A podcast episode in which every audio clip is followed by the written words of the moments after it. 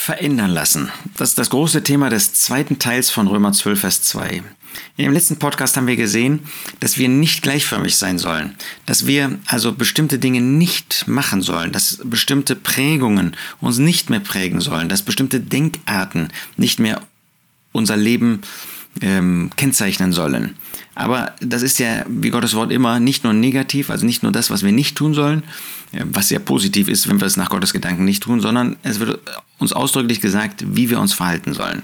Dieser zweite Vers noch einmal. Seid nicht gleichförmig dieser Welt, diesem Zeitlauf, diesen Prinzipien dieser Welt, die durch den Teufel vorgegeben werden, sondern werdet verwandelt durch die Erneuerung eures Sinnes, dass ihr prüfen mögt, was der gute und wohlgefällige und vollkommene Wille Gottes ist. Wir sollen also verwandelt werden. Ich dachte, wir sind verwandelt worden. Ich dachte, wir haben neues Leben. Richtig. Du hast neues Leben. Gott hat dir ein neues Leben geschenkt. Aber dieses neue Leben ist nicht autark, wie man sagt. Das ist nicht unabhängig von Gott. Während der Herr Jesus das Leben ist. Er konnte sagen, ich bin der Weg, die Wahrheit und das Leben. Das Leben hat seinen Sitz, hat seine Quelle in ihm, ist das bei uns natürlich nicht der Fall. Wir sind Empfänger dieses neuen Lebens. Uns ist dieses neue Leben geschenkt worden, mitgeteilt worden. Und deshalb braucht dieses neue Leben in uns einen Gegenstand vor seinen Augen, vor seinem Herzen. Das ist Christus. Das ist Gott das ist das, was das Neue ist. Und dieser, dieser Gegenstand vor dem Herzen, der ist es, der dieses Leben prägt, der dieses Leben formt, der dieses Leben bildet. Und das haben wir nötig. Also das Leben hat nicht den Sitz in uns, sondern ist uns geschenkt worden und braucht der täglichen Nahrung, braucht der täglichen neuen Lebensausrichtung. Deshalb müssen wir verwandelt werden, sondern werdet verwandeln. Jetzt sehen wir hier heißt nicht, steht nicht und verwandelt euch. Wir können das gar nicht selber tun sondern es ist Gott, der Heilige Geist, der durch sein Wort diese Verwandlung, diese ständige Erneuerung, diese ständige neue Lebensausrichtung auf den Herrn Jesus bei uns vornimmt. Aber wir haben eine Verantwortung, werdet verwandelt. Das ist ja auch wieder ein Imperativ, aber in dieser passiven Weise ausgedrückt, weil wir etwas zulassen müssen. Dazu muss die Bereitschaft bei uns sein. Also wir können uns nicht verwandeln, wir haben nicht selber die Mittel, um Veränderungen vorzunehmen. Das tut Gott. Aber was wir tun müssen, ist, uns Gott auszusetzen. Ja, so wie jemand nur dann braun wird, wenn er sich der Sonne aussetzt, wenn er sich in die Sonne setzt, in die Sonne legt. So haben wir nötig als Gläubige, uns dieser Sonne unseres Lebens, dem Herrn Jesus, dem ähm, Geist Gottes, Gott selbst, das heißt seinem Wort auszusetzen. Nur wenn wir uns täglich nähren an dem Wort Gottes, dann setzen wir uns auch den Gedanken Gottes aus. Ist doch klar, wenn ich nur mit meinen Gedanken in dieser Welt lebe, wenn mein Beruf und so weiter alles ist für mich, dann werde ich früher oder später, nein, eher früher als später, werde ich auch wieder durch die Prinzipien dieser Welt geprägt sein. Nur wenn ich mich dem Wort Gottes aussetze, nur wenn ich durch Gebet geprägt bin, wenn ich in dem Austausch, in dieser Kommunikation, in dieser bewussten Abhängigkeit von Gott und mit Gott lebe, dann kann auch diese Erneuerung stattfinden. Also wir sind selber dafür verantwortlich. Äh, seid nicht gleichförmig dieser Welt, sondern werdet verwandelt. Und zwar durch die Erneuerung eures Sinnes. Unser Sinn das heißt, der Sitz des Denkens, des Bewusstseins, ähm, der, unser Denkart, unser Sinn, der soll verändert werden oder der verändert uns.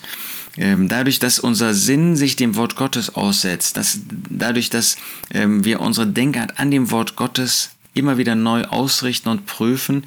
Dadurch werden wir verändert. Wenn dieses Wort Gottes also, äh, wenn wir es lesen unter Gebet, wenn wir den Herrn bitten, dass er uns ähm, hilft, das tut er ja auch, äh, wenn wir diese Hilfe in Anspruch nehmen unter Gebet, dass er ähm, uns prägt, dass er uns ausrichtet, dass er uns formt, dann werden wir verwandelt dadurch, dass unser Sinn, unser Denken, ähm, die Art unseres Lebens, unserer Lebensführung sich eben an dem Wort Gottes ausrichtet.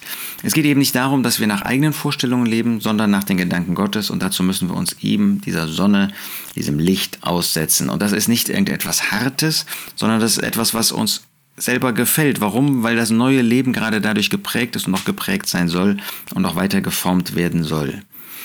Werdet also verwandelt, setzt euch dem aus, lasst das zu, aktiv zu, dass ähm, diese Erneuerung des Sinnes in eurem Leben stattfindet zur Verherrlichung Gottes dass ihr prüfen mögt. Es geht also um diese aktive Prüfung, die wir anhand des Wortes Gottes vornehmen, wo wir unser Leben, unser Denken, unsere Gefühlswelt in diesem ähm, Denken, diesem Rahmen aussetzen, indem ihr prüfen möget, dass ihr prüfen mögt, was der gute und wohlgefällige und vollkommene Wille Gottes ist. Das heißt, wir setzen uns diesem Willen Gottes aus. Wir wollen diesen Willen Gottes ausführen. Wir wollen nach diesem Willen Gottes leben. Und wo finden wir den Willen Gottes? Das ist eben nicht irgendwie in meinem Herzen, auch nicht in meinen Gefühlen, auch nicht in meinen Gedanken, auch nicht in meinen Überzeugungen, sondern im Wort Gottes. Gott hat uns sein ganzes Wort, sein vollständiges Wort gegeben, damit wir genau diese Orientierung bekommen, dass wir da unsere Lebensausrichtung daran formen. Und dieser Wille Gottes, den wir in Gottes Wort finden, der für dein und mein Leben grundsätzlich gilt, der Wille Gottes ist gut. Ja, wenn Gott etwas gut nennt, dann ist das gut. Das ist wirklich etwas Gutes. Das ist gut für ähm, für dich selbst. Das ist gut für deine Umwelt und das ist auch in Gottes Augen gut. Äh, für ihn gut, es ist, würde ein bisschen seltsam klingen, aber er hat dann eben Freude daran. Er kann sagen, das ist etwas, was gut ist. Sein Wille, der ist, egal wer ihn ausführt, ist gut in sich selbst und gut in seinen Auswirkungen. Er ist wohlgefällig. Es ist ein Wille, der unser Leben dazu bringt, dass wir Gott wohlgefällig leben, dass er Freude an uns hat. Das war doch was schon der erste Vers sagte. Wir sollen unser Leben als ein Gott wohlgefälliges Schlachtopfer führen. Und wie können wir das, indem wir in Gottes Wort hineinschauen? Da finden wir diesen Willen Gottes. Er ist eben das, was dazu führt, dass unser Leben ihm Freude bereitet, ihm wohlgefällig ist. Und er ist vollkommen. In dieser Welt findest du nichts Vollkommenes. Im besten Fall ist es nicht böse, es ist nicht verkehrt. Aber Gott möchte, dass wir das tun, was ihm gefällt, was ihm Freude bereitet. So wie der Herr Jesus immer gefragt hat, äh, wie kann ich dich verherrlichen, wie kann ich dir Freude machen? So darf das unser Leben auch prägen. Und dann ist unser Leben etwas, was wirklich durch Vollkommenheit hier auf dieser Erde schon geprägt sein kann. Wir wissen, dass wir im praktischen Leben noch nicht vollkommen sind. Aber je mehr wir nach Gottes Willen fragen, je mehr wir in Gottes Wort forschen, was seine Gedanken sind für uns, je mehr wir in Gemeinschaft mit ihm auch durch das Gebet leben, desto mehr wird von dieser Vollkommenheit, von dieser geistlichen Vollkommenheit auch in deinem, in meinem Leben etwas zu sehen sein. Denn Gottes Wille ist vollkommen. Und wenn wir ihn tun, dann ist diese Vollkommenheit in diesem praktischen Sinn auch bei dir und mir vorhanden. Und dann werden wir erneuert, dann werden wir nicht nach den Prinzipien dieser Welt leben, dann werden wir nicht Gemeinschaft mit dieser Welt, mit dieser ungläubigen Welt machen, obwohl wir die Kontakte natürlich wahrnehmen, obwohl wir mit Menschen sprechen, um ihnen die gute Botschaft früher oder später auch nicht nur durch unser Leben, sondern durch Worte zu vermitteln. Aber dann leben wir getrennt von den Prinzipien, getrennt von den Überzeugungen, getrennt von den Menschen dieser Welt, die nach ihren Prinzipien leben wollen und mit denen wir uns in dieser Weise nicht eins machen können. Wunderbar, diese ersten beiden Verse. Ausrichtung auf Gott. Ihm wohlgefällig, Hingabe für ihn, ihm Gehorsam, indem wir seinen Willen tun wollen, indem wir nicht die Prinzipien dieser Welt, sondern die Prinzipien des Wortes Gottes, die Prinzipien, die das Leben des Herrn Jesus während er hier auf dieser Erde war, gekennzeichnet hat. So können wir leben wie er, zur Verherrlichung Gottes, das Gute, das wahrhaft Wohlgefällige, das wahrhaft Vollkommene tun. Dazu wünsche ich dir Freude, Hingabe und Gehorsam.